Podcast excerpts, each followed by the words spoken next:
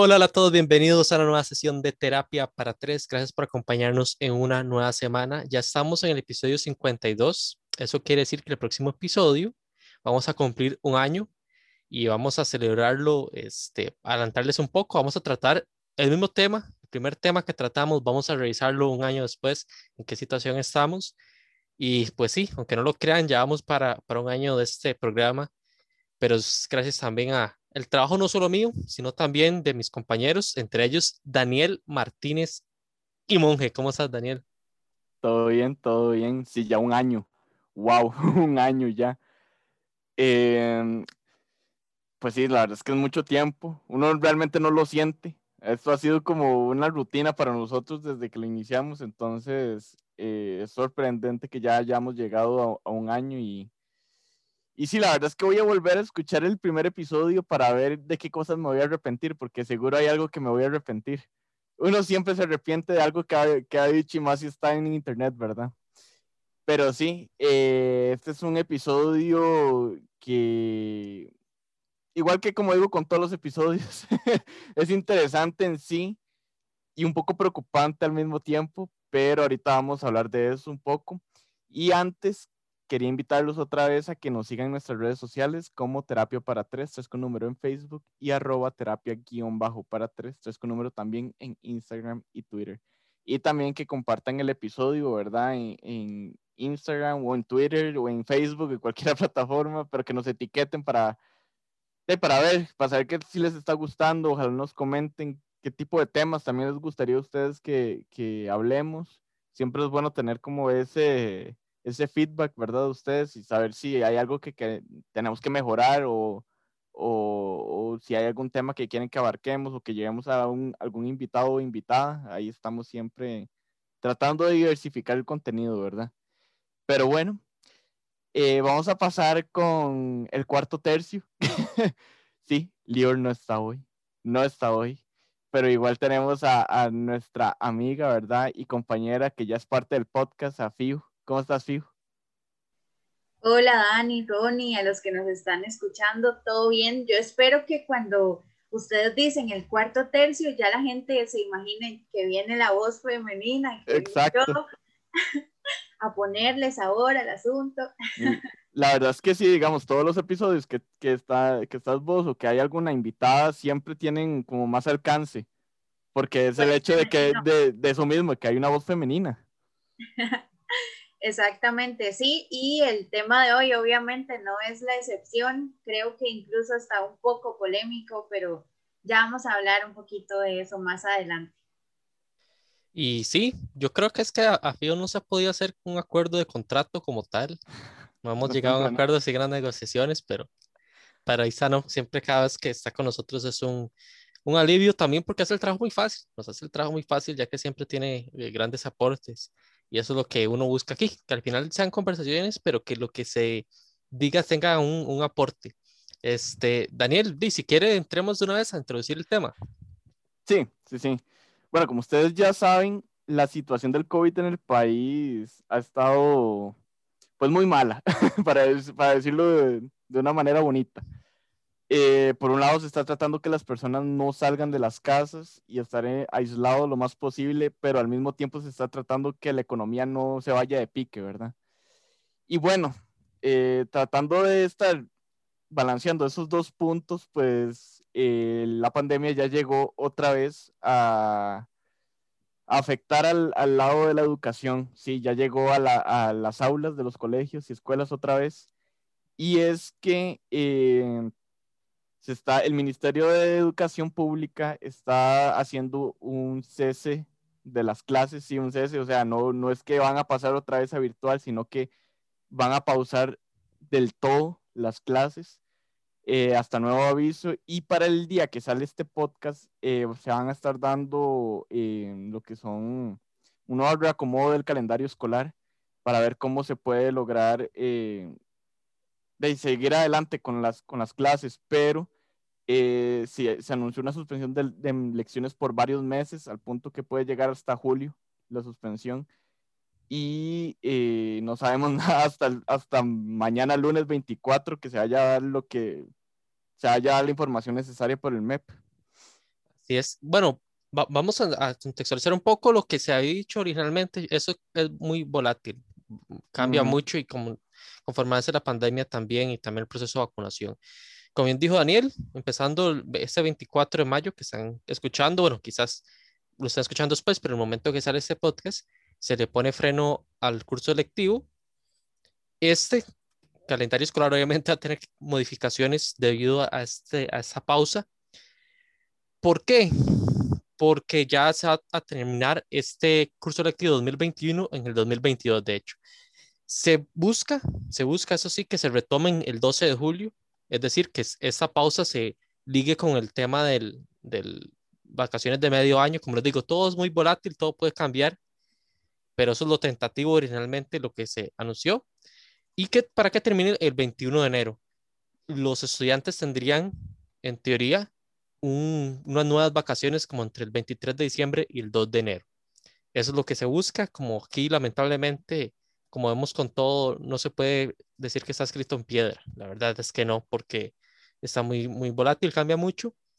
Este, sí se dice, eso sí, que este, igual las pruebas FARO, por ejemplo, se van a, llevar a cabo.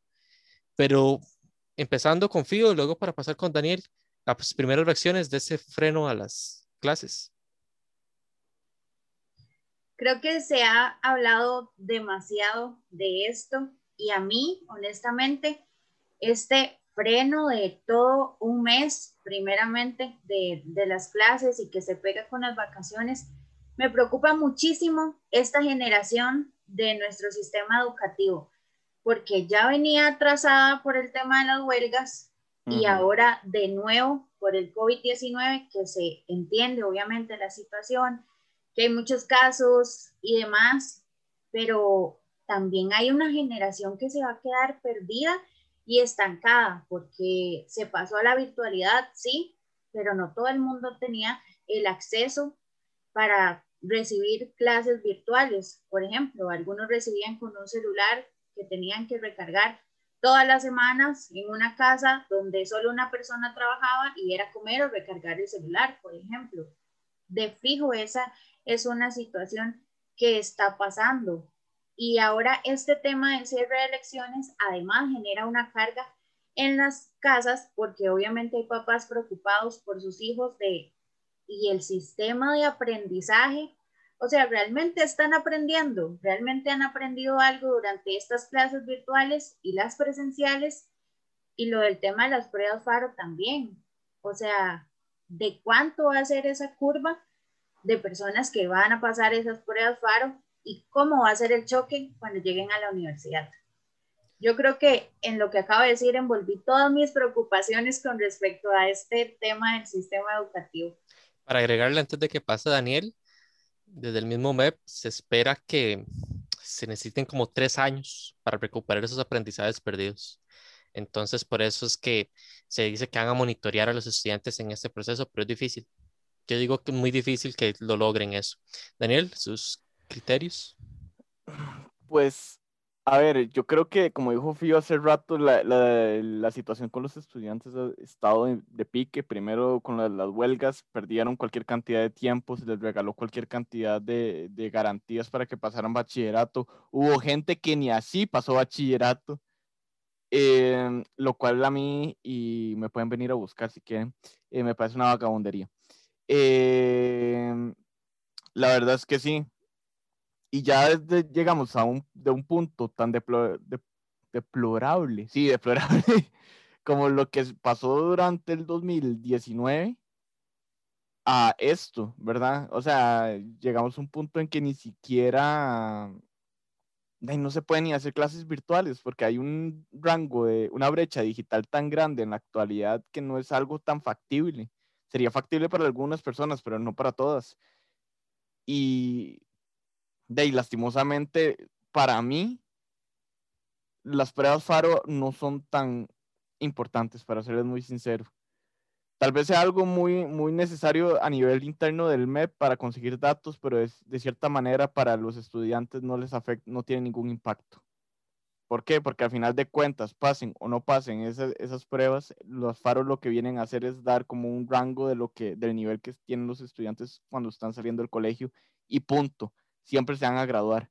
Entonces, la verdad, siempre, siempre es mejor quitar esta posibilidad que ahorita en una coyuntura, en la coyuntura actual no es tan posible de realizar y estar siempre enfocándonos en la educación en general. O sea, es que en sí, eso es lo que se debería estar enfocando, no tanto en si se van a hacer las pruebas o no, que ya de por sí ha sido algo casi que imposible durante los últimos años desde que la empezaron a, promover. Entonces, la verdad, se necesita priorizar más las cosas y no tanto darle, darles o seguir una agenda política eh, que está casi que pegada al techo, ¿verdad? Hace dos años, poco más de dos años recuerdo, o por ahí sí dos años puede ser, sí, que estuve en la conferencia, la famosa conferencia donde anunciaron las pruebas FARO. No nos íbamos a imaginar que iba a terminar pasando esto para nada. Pero bueno, ahora que usted menciona la conectividad, la propia Giselle Cruz dijo que se interrumpe porque hay más de 400 mil estudiantes que no tienen la posibilidad de, de conectarse en sus hogares y están aprendiendo los errores propios. ¿Por qué? Porque la crítica fue cuando dijeron, di, no, se siguen las clases virtuales. Toda la gente decía como, ¿qué pasa con los que no tienen esa posibilidad? Con los que no tenemos la posibilidad de, de acceder a ese tipo de, de, clases. Porque eso no fue algo que pensaron. Teniendo los datos ahí, eso en su momento no lo pensaron. Yo no sé qué tanto pensaron el freno, qué tan bien meditado las repercusiones que tiene ese freno. La verdad no sé qué tan bien meditado está. Pero bueno, voy a buscarle algo positivo, si se permite. No, no en el, sentido del aprendizaje, porque yo la verdad, ¿qué voy a defender si se quedan sin aprender? Si se está haciendo de forma típica eh, el proceso de formación de muchas personas. Eh, yo siento que lo positivo van en el sentido de que no se interrumpe eh, temas como la entrega de paquetes de alimentos. O sea, eso yo creo que es fundamental, porque si hubiera freno a eso sería tremendo. También eso es sumamente relevante que se seguirá brindando apoyo emocional a estudiantes a través de la famosa línea Aquí estoy. Yo creo que es fundamental. Y también este, la Contraloría de Derechos Estudiantiles eh, se, se va a mantener recibiendo denuncias y seguimiento a estudiantes vulnerables. Repito, esta última parte, uno dice, ok, dar seguimiento, pero no sabe qué tan factible, qué tan real no, puede no es tan posible, la verdad. Yo no lo veo posible. o sea, ¿cómo lo van a hacer? Yo, yo, ya por el lado del aprendizaje, yo no sé. Yo, yo no factible, como bien dices, el lado que dicen que van a seguir con los temas de las plataformas eh, virtuales gratuitas de aprendizaje. Empezando porque son virtuales, o sea, no todos van a poder acceder a ellas. También como este, habrá para los eh, medios de comunicación, las famosas, bueno, y las radios también, y tele, porque yo creo que por escrito no sé si tiene ese, ese material, perdón, preparado, la verdad, no sé. No sé si recuerdan que se anunciado el año pasado una conferencia que iban a, dar clases, por así decirlo, en, por, por, TV y por radio. Bueno, o sea, a seguir con ese mismo material, curiosamente, a disposición de las televisoras y las radios para que lo transmitan también decir, un montón de curas, de curitas se ponen para que, para que funcione, por así decirlo, para que para ellos digan, eh, funcione, se saque adelante el año. Y eso, yo siento que eso es el lado positivo, así difícil es. Yo creo que ese es el lado positivo. No sé si ustedes pueden sacarle algo positivo a esto, más allá, evidentemente, de minimizar, no decir evitar porque no se puede evitar, minimizar el riesgo de contagio de, niños y de, y de maestros.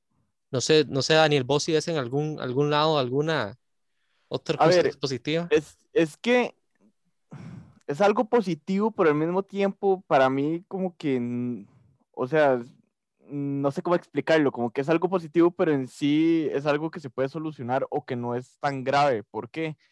Porque bien estamos en un punto muy álgido de la pandemia pero yo creo que incluso parte de las reacciones del, del sindicato eh, habían dicho que el porcentaje de contagios en, en, centros educativos ha sido sumamente bajo. O sea, los colegios habían estado eh, de, esforzándose mucho para seguir los protocolos eh, mantener a los estudiantes lo, más sanos posibles, con un distanciamiento ahí saludable.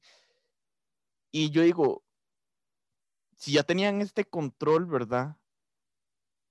¿Por qué no les siguen dando la posibilidad tal vez con una restricción más alta, por así decirlo? ¿Verdad? Pero no sé, desde ahí también debe haber algunos puntos o temas, tal vez más a nivel interno que nosotros no conocemos, ¿verdad? Pero eh, sí estoy totalmente de acuerdo que esto es algo que hay que priorizar por el tema de la salud del, de, de, los estudiantes, pero de igual manera yo digo que es algo que los mismos colegios lo han estado controlando durante toda la pandemia, o por lo menos desde que ya se hizo, se dinamizó entre virtual y, y presencial, ¿verdad? Eh, el punto que decís de los, de los, eh, de los alimentos es un punto importante porque muchos de, de ellos son personas que si no van al colegio, a los comedores, pues no tienen un plato de comida en la mesa, ¿verdad? Entonces siempre es bueno. Espero que esta vez no haya ninguna, ninguna mamá que se echa al agua diciendo es que solo es que no nos dan suficiente, ¿verdad? Porque, a ver, eso es para, eso es para, para los chiquitos o para los estudiantes, o sea, tampoco, tampoco es un diario para toda la familia. Eso sí quiero hacerlo, ponerlo claro, porque a mí me pareció una carevagada, la verdad. Eh, y sí, y el tema de, de, la línea de atención emocional, excelente, la verdad, porque si, a nosotros, si a nosotros hemos dicho, la verdad, que, que nos está afectando la, la, cuarentena un montón, ya me imagino para los estudiantes, ¿verdad? Porque ya es un punto, ya llega un punto donde... Y para los papás también. También, sí, porque tras de eso son los estudiantes, los en la casa, los papás, muchos de ellos de seguro un teletrabajo seamos sinceros, uno puede vivir con la familia y todo, pero llega un punto donde uno ya no se aguanta a las personas con las que vive. Entonces, eh, de ahí eso es bueno, la verdad, y, y, y, siempre, yo he escuchado de varios estudiantes, de varios adolescentes, por así decirlo, porque son del colegio, ¿verdad? Que me, me, dicen, o sea, muy bonito todo, a mí me ha gustado estar en, en clases virtuales, pero me aburro, me aburro en la casa o, o de ahí ya no es lo mismo. Per he perdido mucho la relación con mis amigos de toda la vida, porque de ahí ya ni llamada hacemos, eh, o, ni siquiera nos contactamos ni nada. Entonces, de ahí eso siempre es bueno. La salud mental siempre hay que priorizarla. Pero sí, de ahí digamos que eso es lo mínimo positivo que he podido sacar de toda esta situación. ¿Y vos? ¿Vos puedes sacar algo más positivo? Sí, bueno, obviamente lo que ustedes ya dijeron, y de lo malo siempre hay que tratar de encontrar los puntitos blancos y sacarlos. Así que yo creo que nuestro sistema educativo en general tiene que aprender de las carencias. Por ejemplo, de la conectividad. Ya pasó un año, más de un año desde que estamos en pandemia y creo que se debió de hacer algún tipo de estudio que nos diga estos estudiantes no tienen acceso a Internet, cómo vamos a suplir esta necesidad, porque hay que suplirla, porque tal vez sus papás no pueden. Y si nuestro sistema educativo es tan fuerte como a veces nosotros decimos que es nuestro sistema educativo, es obligatorio y gratuito, pues entonces de verdad hagámoslo obligatorio y gratuito y adaptemos a las necesidades que se están teniendo en el momento, porque habían chiquitos que caminaban dos horas para llegar a su escuela, para llegar al colegio, pero ahora ya no pueden caminar, tienen que estar en la casa, tienen que ver cómo reciben, cómo sacan las copias de, de la materia. Entonces, creo que algo muy importante que hay que aprender es a descifrar cuáles son esas poblaciones vulnerables dentro del sistema educativo y cómo sacarlas adelante. Me parece muy, muy importante sacarle como esa prioridad y ese aprendizaje a eso, porque yo de verdad estoy muy preocupada porque en general la educación está mal. Hay que ser honestos y está mal hasta los que reciben las clases virtuales con la mejor computadora del mundo, hasta los que reciben con un teléfono que ahí apenas puede hacer una llamada y recibir mensajes Creo que obviamente me parece excelente el tema de, de, los alimentos. Como decía Dani, hay gente, bueno, hay chiquitos que esa era su única comida. lo que recibían en la escuela o en el colegio. Y eso sí, también que haya un control de verdad específico para los chiquitos y adolescentes que de verdad lo necesiten, o sea, que sea de verdad necesario, porque también se dio casos que habían chiquitos que, por ejemplo, no necesitaban porque sus papás todavía tenían su trabajo y demás, pero había otros que realmente lo necesitaban. Entonces creo que hay que agarrar como toda esta serie de carencias y decir qué aprendimos, qué cambiamos y cómo mejoramos. Me parece muy bien eso que dice Fío. La verdad es que sí, concuerdo porque una cosa es decir, nos tomó por sorpresa la pandemia que a todos y que en ciertas cosas nos tira eh, listo. Por ejemplo, yo siento que el tema digital hay cosas que quizás no estaba listo, pero una cosa es no estar listo y otra cosa es ni siquiera estar en, el proceso de preparación. Yo creo que hay cosas que ni siquiera se están en el proceso de preparación o no se están contemplando. Que puede ser ventajista ahora criticar eso, y sí, pero lamentablemente para ellos llegó la pandemia y los evidenció muchas cosas que se están manejando mal. Eh, para aclarar también, en el caso de centros educativos que sean privados, este, la Asociación de Centros Educativos Privados dijeron que no se hace suspender, o sea, ellos no van a suspender las clases, este, aunque ya es, digamos, ellos toman las propias decisiones, si hay alguno que quiere suspender, se suspende. También en las universidades privadas, la mayoría va a seguir como hasta ahora, con la virtualidad. Este, se supone que con eso tiene también sus propios protocolos entonces eso no, les afecta. Pero bueno, pasemos un poco a, las reacciones porque no solo nosotros estamos opinando de eso, ya opinó mucha gente este, el tema de, modificar el calendario. Ahora Daniel habló del tema del, del propio sector educativo, la reacción que tiene el sector educativo. Tenemos unas declaraciones que mencionó en múltiples medios de comunicación Gilberto Cascante, quien es el presidente de la Asociación Nacional de Educadores. Eh, él dice nosotros jamás pediríamos que suspendan el curso lectivo sabiendo las necesidades académicas que tienen los estudiantes en este momento. Sabemos la brecha generacional que se va a producir y la dificultad económica que va a generar. Queríamos una virtualidad temporal continuando el proceso académico de los estudiantes y respetando su proceso de aprendizaje. Aquí me parece que ya estamos hablando un poco más a futuro, ya lo tocamos como pinceladas, pero veámoslo un poco. La preparación ya pensando como país, eh, se puede criticar y yo creo que aquí puede abrirse un debate de que muchos que dicen, lo que aprendí X cosa en el colegio para nada me sirvió o tal otra cosa nada me sirvió. Pero hay ciertas cositas, ciertos detalles que yo digo que quizás sí, o sea, que cosas que sí. Mm. Y que ya cuando ellos lleguen, no decir al mundo profesional porque uno esperaría que en la universidad los terminen de pulir si pasa a la universidad. Pero a la misma universidad, si terminan llegando a la universidad, pueden estar carentes si uno, incluso, cuando uno tuvo la educación, en mi caso, los cinco años de colegio, los seis años de escuela, hay cosas que uno dice, no me estaba preparado y me sorprendió en la universidad ciertas cosas. ¿Cómo va a llegar ellos? ¿Cómo van los nuevos profesionales? Si, como les digo, si no quieren llevarlo ya al tema profesional a la universidad, ¿cómo van a llegar ellos a la universidad? ¿Cómo se van a preparar para la universidad? Eh, empezando con vos, ¿cómo es ese lado?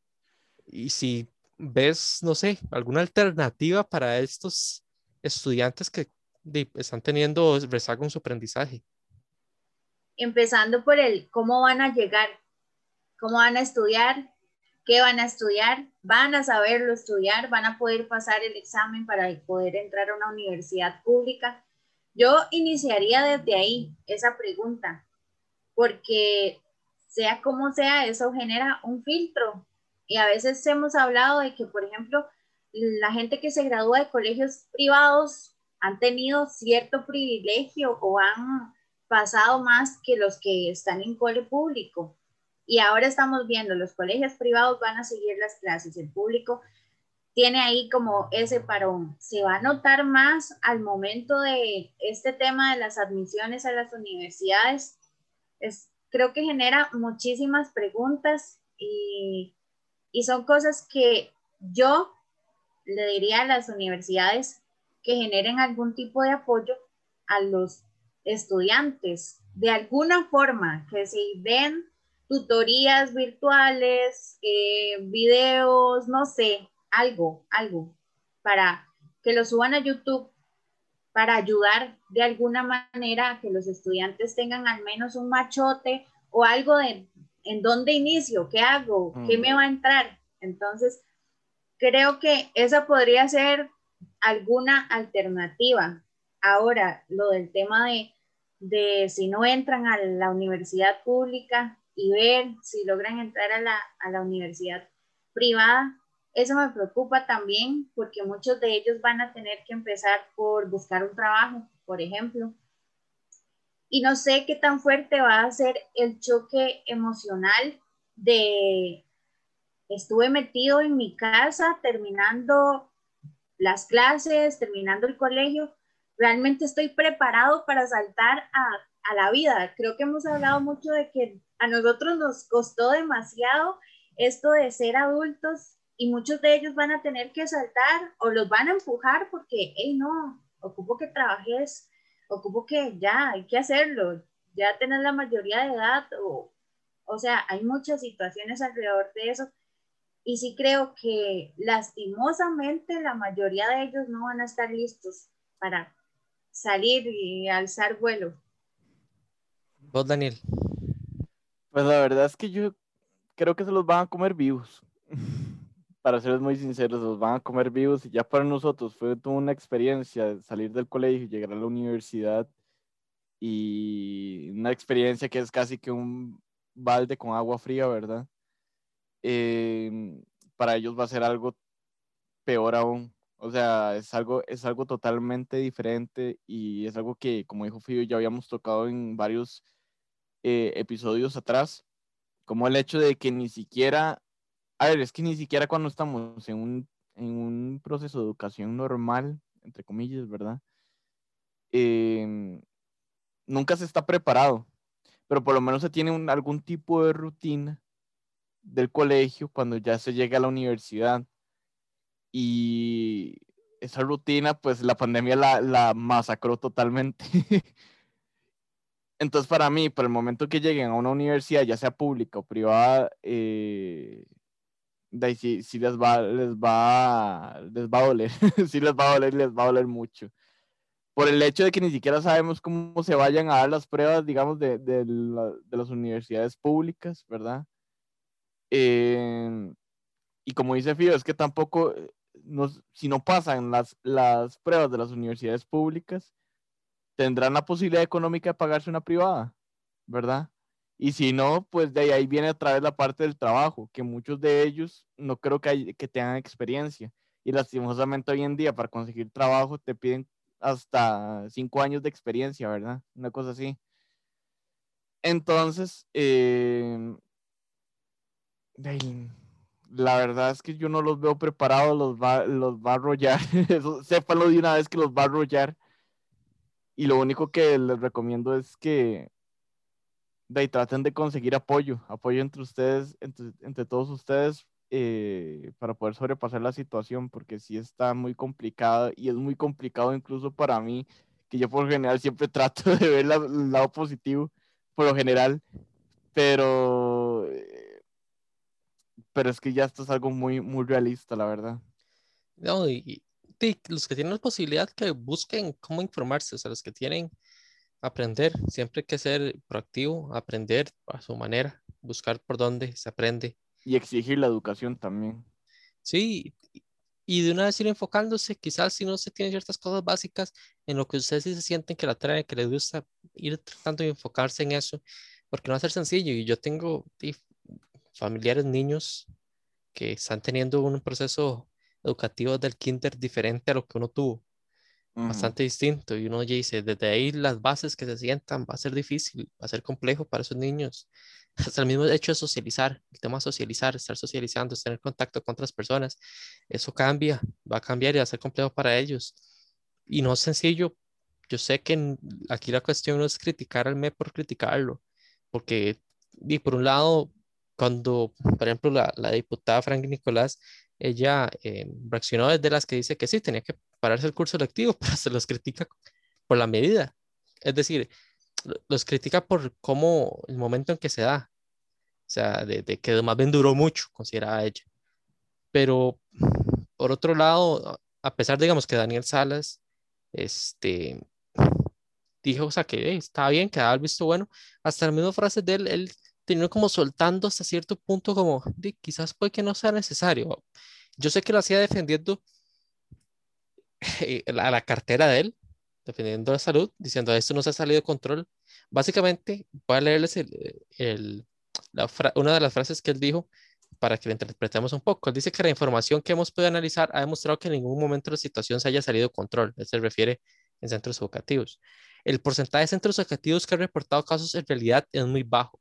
Y en esos centros educativos en donde hemos evidenciado casos, la gran mayoría ha sido de uno o dos casos. Claro que hemos tenido centros con más de dos casos, pero han sido excepciones. Sin embargo, en aras de contribuir a disminuir la movilidad a nivel nacional, se ha decidido en coordinación con MEP posponer el ciclo lectivo por varias semanas. Entonces, él lo que hizo fue como tratar de salvar un poco la decisión, pero primero, él dijo, aquí no vamos a, generar pánico y no vamos a, dar el brazo a torcer diciendo que se salió de control, se nos salió de control la situación. Pero sí, por eso genera más sospecha y al mismo tiempo pareciera como que le termina soltando un poco la mano al MEP. Era lo que hablábamos un poco. Uno le puede dar la percepción de que si no se estaba preparado, si bien muchos, o sea, si bien tiene muchas repercusiones como tal para el tema de contagio, era una medida que quizás era necesaria. Si lo vemos desde el punto de vista sanitario, ni si es necesario. Pero que el propio ministro de Salud termine diciendo, de, al final vieras que son excepciones, era uno o dos casos, como que no le da suficiente respaldo a la, a la decisión. Y no lo estoy diciendo yo, es que es con base en declaraciones de la autoridad en salud, el ministro Salas. Vos, Daniel, ¿cómo, cómo interpretas esas declaraciones?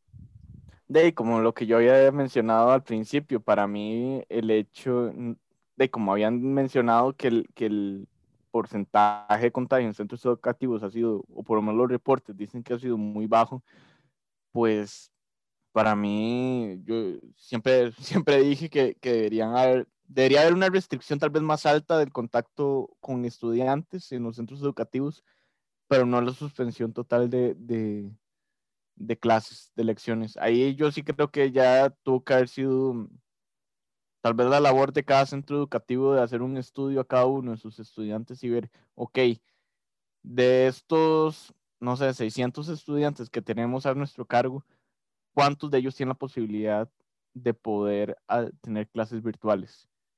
¿Cuántos de esos no? Ok, tenemos esto, estos sí son definitivamente los que no pueden eh, dejar las aulas porque si no se van a atrasar un montón.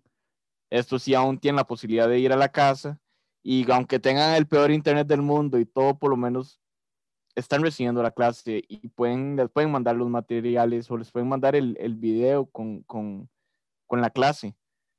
Pero es que hay otros que no. Entonces, para mí, ya ahí sí tuvo que haber sido tal vez una coordinación entre salud y educación en decir, veamos cómo podemos llegar a un balance entre las dos cosas, porque sí, la situación está mal.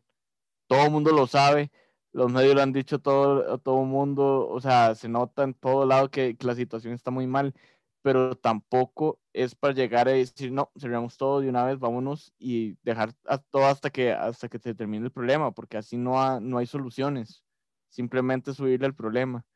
Entonces, la verdad que, que siempre, de, yo digo que la verdad es que se tuvo que haber hecho una coordinación entre MEP y, y salud y el MEP con los centros educativos en general, por lo menos los públicos, que es los que tiene, los que sí tiene, digamos, potestad, eh, de hacer un estudio a cada uno de sus, de sus, estudiantes para ver cómo se puede llegar a un plan de acción que no los, no, no les afecte tanto. Y fijo, es que eso que dice Daniel, yo creo que es cierto porque, como digo, no es por criticar, solo por criticar, porque la situación uno quizás estando ahí adentro sería muy difícil para uno pero es igual como con las medidas de restricción, de, eh, por esa semana hagamos esto, luego vemos, luego vemos la tasa de contagio y demás, y no, vieras que no, ahora va a ser por placa impar, no, vieras que ya no, vieras que no, para que no se nos enojen, o para que no se afecte la economía, vieras que no vamos a retomarlo a como estaba antes, pero es, es complejo. Yo siento que aquí está pasando, como bien dice Daniel, lo de, de no tenemos solución, posterguemos la, la decisión, básicamente la decisión importante, la solución posterguémosla, tomando esta, esta otra medida. ¿Vos cómo interpretas las declaraciones del ministro? Bueno, yo creo que hay que decir algo bueno o positivo.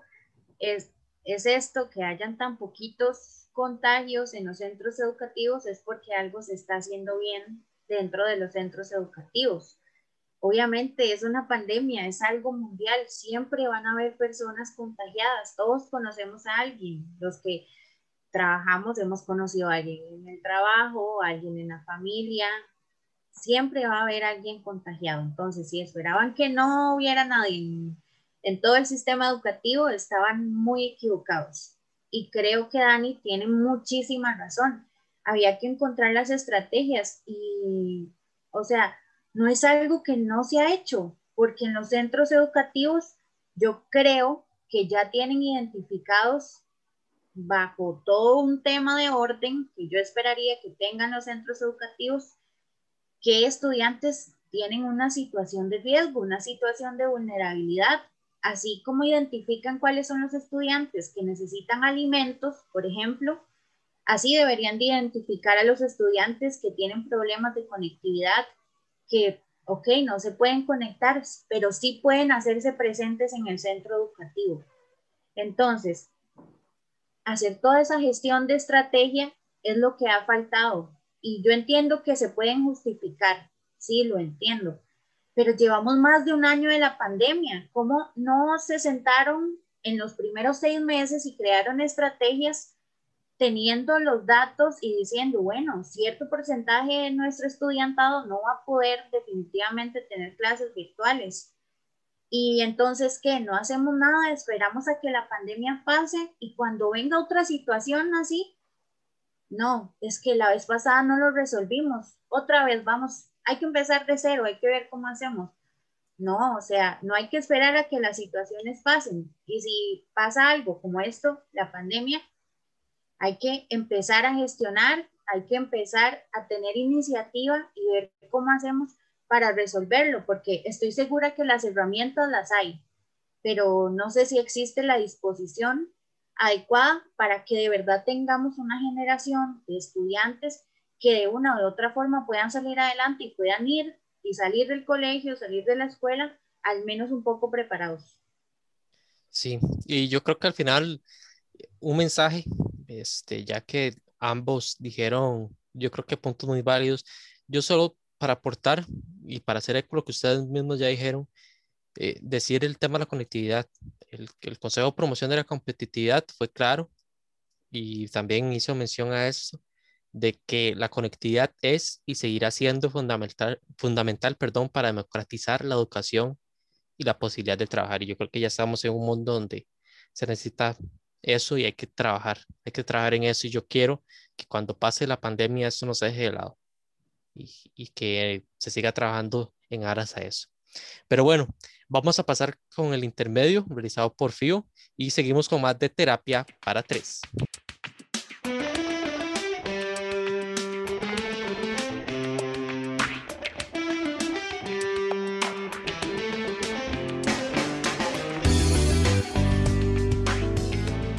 En el intermedio de esta semana repasamos la lista de 7 cosas que revela el tráiler del reencuentro de Friends, el cual lanzó HBO Max y que muchos estaban esperando.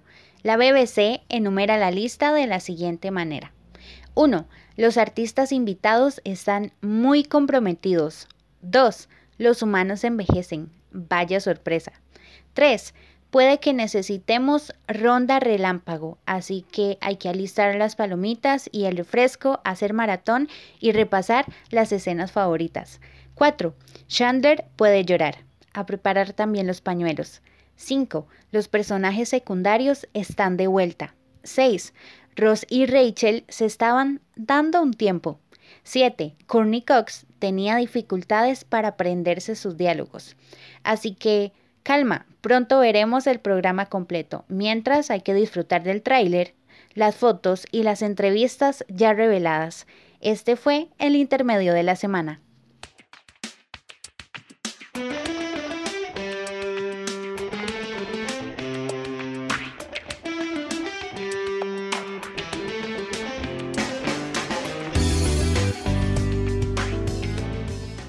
Y seguimos con más de terapia para atrás, gracias a Fio por el intermedio. Y, em, creo que es el primer intermedio que realiza ella, para que cada vez los vamos metiendo más. No está firmado el contrato todavía, pero ya está ya está cerca. Em, quiero traerles para el bonus track el tema, ya que se nos va el mes, se nos acaba el mes, de algo que yo creo que nosotros tenemos la responsabilidad también, pero que sí a nivel mundial, o no sé si yo no estoy ya siguiendo las páginas que seguía antes, ni la gente que estaba siguiendo antes. Yo recuerdo hace unos años, hace un par de años, el año pasado todavía, que había más el hashtag o más posts de ese tipo, que mayo es el Mental Health Awareness Month. Eh, para los que no saben, o sea, es el, de, el, el mes para concientizar acerca de la salud mental. Yo la verdad no vi tanto posteo al respecto. El año pasado sí vi más seguido ese, ese que se comparte, esa, esos posteos. Yo considero que se tiene que ir más allá de los posteos, evidentemente, y que no, un posteo no significa que alguien esté trabajando en su salud mental, pero sí, espero que no sea señal de que sea pues un freno en cierto sentido en, en el movimiento de la salud mental a nivel de redes sociales en cuanto al de comunicación de, de, gente que uno sabe, y yo sigo páginas que no sabe, se dedican a salud mental, pero yo sí cosas o, páginas de afuera de temas de, que hablen de salud mental, que se diversifique un poco, porque estábamos hablando y siempre hemos hablado que por hecho ya se habla más de salud mental y parece que es un avance y más y más gente. Espero que no haya tenido eh, freno esto. Eh, quiero aprovechar, no sé, aprovechar para ya que va a terminar el mes, eh, que reflexionemos un poco.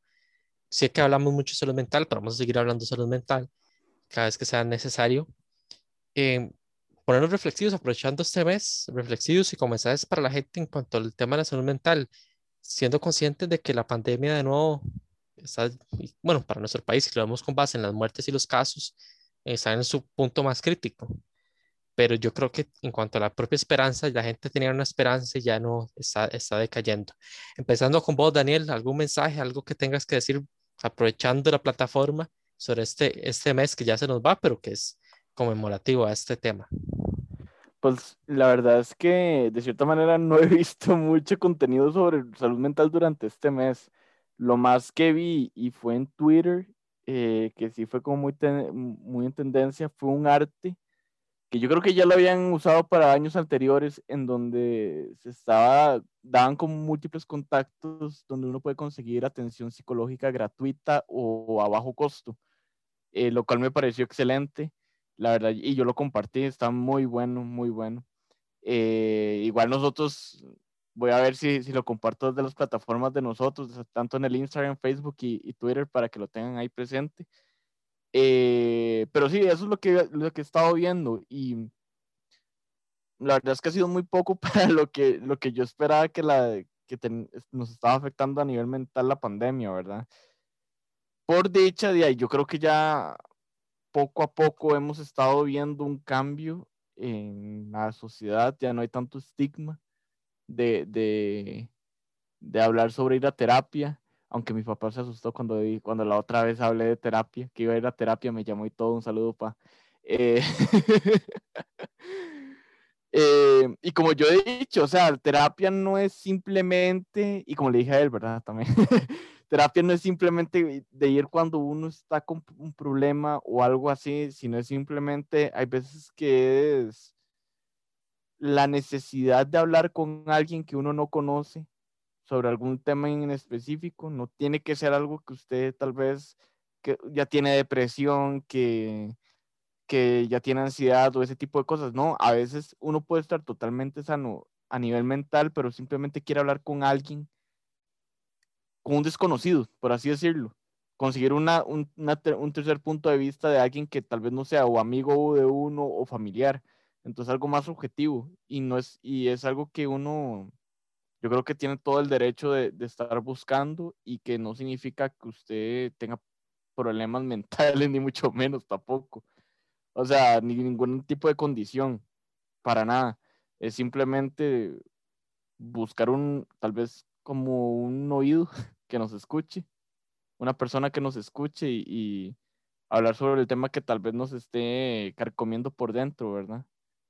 Yo soy del criterio porque, bueno, y así si lo digo, yo sé que eso le da más brete a los especialistas en salud mental, Sí, claro. pero este, yo soy de los que creo que no creo mucho en el tema del alta, de dar de alta. Yo no sé, yo no estoy eso, o sea, soy cualquier bombeta hablando de eso, pero yo sí considero que quizás periódicamente lo que sí se tiene que hacer es no tan seguido, digamos, como la forma la gente va avanzando, porque uno tiene que tener sus herramientas, sí, pero sí, quizás como un chequeo, un chequeo constante, si sean 10 minutos. ¿Y por qué? Porque yo creo que hay gente que nos cuesta o le cuesta mucho hasta asimilar cuando las cosas van bien. Este, y yo creo que por eso es importante también tener el tema de terapia cuando más bien todo pinta muy bien, ya sea para no que se les suman los humos, pero también para saber asimilarlo y aceptarlo. Hay gente que le cuesta aceptar que las cosas buenas pasen en la vida de ellos. Entonces también para que aprendan a que las cosas buenas pasen, no solo son en momentos de crisis, como bien dijo Daniel, y también como aprovechando, como bien dijo Daniel, yo considero que existe, el estigma porque estamos muy acostumbrados a que se tape todo y que algo muy sencillo y eso no va a cambiar. Cuando preguntan, puede estar uno en una crisis, pero el cliché es preguntar, hola, ¿cómo está? La respuesta siempre va a ser bien. La gente nunca va a esperar una respuesta contraria. De hecho, yo creo que ni siquiera presta atención a la respuesta. A menos que sea alguien muy cercano. ¿Por qué? Porque estamos muy acostumbrados al cliché, al cliché que siempre es la máscara de que todo está bien, todo está bien, todo está bien. Entonces yo considero que, que como bien dice Daniel, que se rompa ese estigma y que de ir a terapias normal, si lo quieren ver en muchos como moda, es una moda que no hace daño. Para mí es una moda que por dicha no hace daño, pero yo también que hay muchos que lo están criticando por ese lado. Pero bueno, vos, Figo, ¿algún mensaje, alguna reflexión en este mes? Sí, yo al igual que Dani solo vi ese post y como están diciendo, a ver, vamos a chequeo general físico, eh, no sé, la gente va una vez al año, dos veces al año, no sé, pero la salud mental también es importante cuando sea, cuando sea en crisis o cuando todo está bien. Y lo que dijo Ronnie de que hay gente que le cuesta cuando todo está bien, sí, también hay que hablarlo. Y me parece muy importante, aparte del tema de ir a terapia, eh, sobre todo en estos momentos que todo es como tan convulso en el mundo, encuentren sus redes de apoyo. Siempre van a haber redes de apoyo. Hay que encontrarlas, identificarlas y sea usted red de apoyo de alguien también. Me parece muy importante. Pregúnteles a sus amigos cómo están pregúntele a su familia cómo está. Nunca está de más un, hey, hola, ¿cómo estás? Quizás vas a recibir un bien y vos o vas a recibir un de bajón. Entonces, podrías ayudar a alguien o alguien te podría ayudar a vos. Entonces, creo que ese podría ser mi mensaje. Y la gente sabe que uno no es experto y yo sé que a muchos les cuesta porque sin cómo puedo ayudar, cómo puedo ayudar, porque tienen el temor de cómo hacer daño. Y yo sé que eh, cambia de persona a persona, es difícil decir, se tiene que abordar de esta manera. Hasta a un especialista le sería difícil decirlo porque se aborda de forma diferente según la personalidad de cada persona. Pero yo creo que hasta el simple hecho de, de interpretar, si la persona quiere hablar de eso, escucharla, escucharla. Aconsejar solo si la persona de verdad busca ese consejo pero si no sabemos escuchar, escuchar y de verdad prestar atención. Y si se ve que la persona del todo no quiere hablar de eso, bueno, por lo menos ayudar a que se distraiga, hacer algo para que se distraiga. Y eso de red de apoyo, de, sí, como yo les digo eh, en privado, igual se los digo ahora en el programa, de igual ustedes, ustedes saben que conmigo pueden hablar y mis conocidos, gente cercana, saben que conmigo pueden hablar. Y no solo con, cuando están, este, con, hablamos de crisis, sino cuando algo positivo les pasa, porque yo sé que a veces uno cuando le pasa algo bueno, lo, o a veces lo quiere más bien reservar, o a veces lo quiere compartir con alguien, y a veces hay personas que uno más bien dice, hey, pero esa persona más bien me, me buscó el lado negativo. También yo soy de esas personas que yo considero que si necesitan contar algo positivo, le pueden contar, o si más bien están pasando por algo, también puedo ser ese oído para escuchar. Ustedes también tienen claro, ¿verdad? Pero se los repito a través de en vivo vivo no, para todo el mundo, para que, para que vean que estoy comprometido, o sea, para que me lo puedan echar en cara si no, si no es así. Pero, pero sí, yo creo que es, es importante. También va a meter la cuña. Yo sé que en, en terapia para atrás, en nuestro perfil, solemos compartir más que muchas otras páginas, pero igual hace falta mucho trabajo. O sea, no somos tan constantes de estar compartiendo salud mental, pero hablamos constantemente. En donde sí yo, personalmente, mi perfil, me pueden seguir en especial en Instagram, ya no tanto como antes por otros motivos, pero sí me gusta estar compartiendo en las historias, por ejemplo, algo de salud mental, algo, hacerse una imagen, no solo motivadora, pero sí para que la gente pueda ser a veces de esas imágenes que usted dice, es un golpe porque se puede identificar mucha gente. Entonces también invitados de si quieren seguirme por ese lado, porque van a tener a alguien eh, ahí. Y también llama la atención, llama la atención ahora que están de moda el tema de los influencers haciendo campaña política para ciertas, ciertos, Ah, sí. ciertos personajes. Este, di, porque yo sé que ellos están ganando su buena, su buena plata. Este, personajes muy libertadores. y también otros, ya están saliendo otros también, ya salió ahí cierto cantante nacional en un Facebook Live con cierto social cristiano. Entonces, este, di, yo creo que sí, por ese lado hagan su plática por eso, pero ustedes que tienen tanto alcance, ganen unos cinco segundos inf- informándose algo de salud mental y otro, una, una historia cortita, otros 10 segundos compartiendo algo de salud mental, yo creo que no haría nada de daño. O sea, si vean que para, se están burlando de ustedes por esas campañas tontas que están haciendo, entonces yo digo que a- hacer algo de valor, como les digo, no les va a quitar mucho tiempo, sigan ustedes con eso, que les está generando plata, muy bien, pero que aportemos un poco más porque sí, estamos carentes de posteos de este tipo, lamentablemente, yo sé que es una tendencia más en Estados Unidos y demás, pero adoptamos muchas cosas, adoptemos eso. Este, vos, Daniel, ¿algún último eh, mensaje respecto al tema de, de hablando vos personalmente, pero también como, como miembro de terapia para atrás en cuanto a salud mental? Pues no, que se cuiden el corazón. No, mentira. Bueno, sí, de cierta manera es cuidarse el corazón, cuidarse los sentimientos y cuidarse la mente. Porque em,